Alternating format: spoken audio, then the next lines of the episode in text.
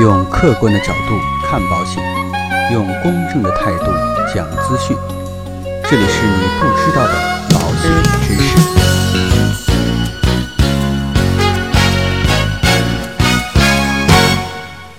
好，各位亲爱的朋友们，大家好。那在以往的节目当中呢，跟大家聊了很多有关于保险的选购这样的问题。那在昨天呢，有一朋友啊就问我所以：“你讲了这么多啊，保险非常的好，但是呢，如果说针对于低收入家庭，应该怎么去选择和购买保险？”那今天呢，就针对于这样的一个问题啊，跟大家一起来交流和沟通一下。那应该说，在现实生活当中啊，一些收入不高的家庭谈起保险，他们会觉得啊，保险虽然好，但是呢，收入有限，没有多余的财力去顾及保险保障。那买保险啊，都是些有钱人的事儿。但实际上恰恰相反，对于收入比较低的家庭来说，积蓄不多，其实他的抗风险能力啊就更低。那一旦因为意外啊、疾病呐，导致家庭经济支柱、劳动能力丧失，那整个家庭啊就会没有经济来源，家庭成员甚至都无法维持正常的生活，更容易陷入困境。那也更需要保险在发生风险的时候啊进行雪中送炭。那究竟低收入的家庭应该怎么去购买保险呢？其实买保险并不是越贵越好，应该是选择最适合自己的。不管收入水平怎么样，都可以筛选到适合自己的保险。那如果说没有钱买保险，难道有钱生病、有钱去治病吗？其实啊，只需要合理的搭配，就可以做好相关的保险组合，将保费的支出控制在可以承受的范围之内。那这里边啊。也给大家讲一个段子。那说一个农民工啊，在买保险的时候，有人就问他：“你每天赚钱那么辛苦，就那么点收入，怎么还舍得去买保险呢？把钱省下来存起来，难道不好吗？”结果呀，他说了一句话，震惊了在场的所有的人。他说呀：“十几年前，我爸爸省下八万块钱，结果呢，被我的爷爷花光了。几年前呢，我辛苦打工，又攒了十几年的二十万。”又给我爸送去医院去了。我感觉啊，我们两辈子都在给医院打工。我不想将来再害孩子，不想三辈子都给医院去打工。所以我一定要在身体健康的时候啊，买保险，未雨绸缪，预防大于治疗。万一有病了，可以让保险公司来买单。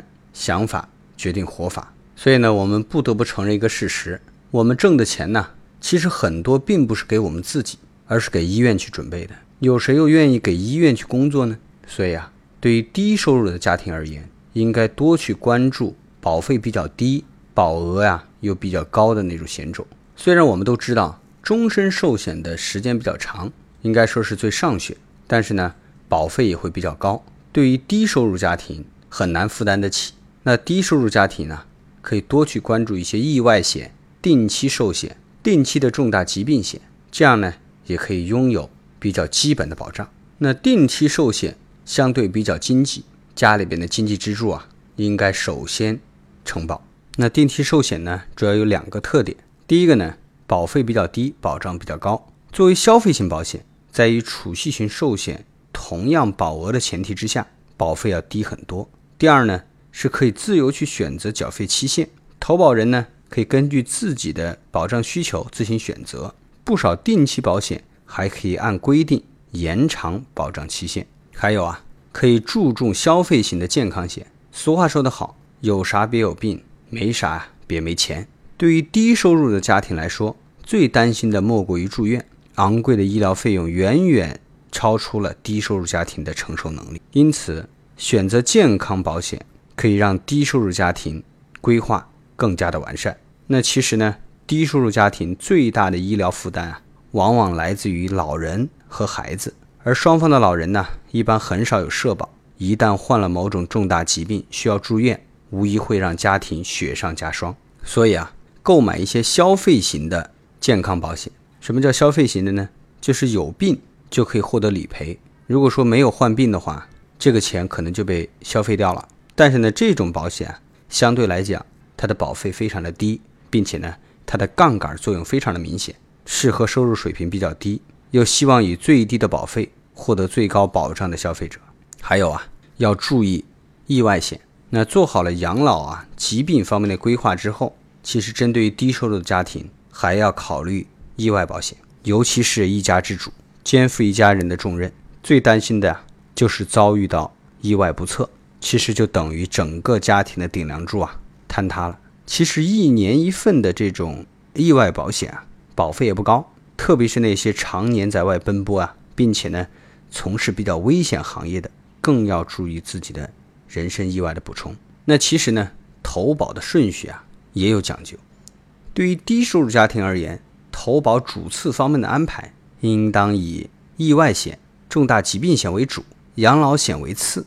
在有条件的情况之下呢，还可以适当的去购买一些投资型的保险。另外呢，低收入家庭还要注意，在经济能力啊和家庭预算有一定的富裕的情况之下，应该按照需求上的轻重缓急来安排自己和家人的保险。一般呢。家里边最应该买保险的就是一家之主，就是家里的这个经济支柱，而不是未成年的孩子。买到合适自己实际情况的保险，才能切实保障未来的生活，在遭遇意外的时候啊，能够雪中送炭。最后啊，还有一个观念要告诉大家，叫买保险不会倾家荡产，而很多人是因为没有买保险而倾家荡产。经济情况较差的市民啊，一旦生病住院，会加大生活的压力。拿出一小笔钱去购买保障型的保险，这样呢风险就可以转嫁。所以啊，抗风险能力比较弱的家庭应该去尽早购买相关的保险保障。好了啊，今天的节目呢到这里告一段落。如果您喜欢我们的节目，欢迎您点击订阅按钮。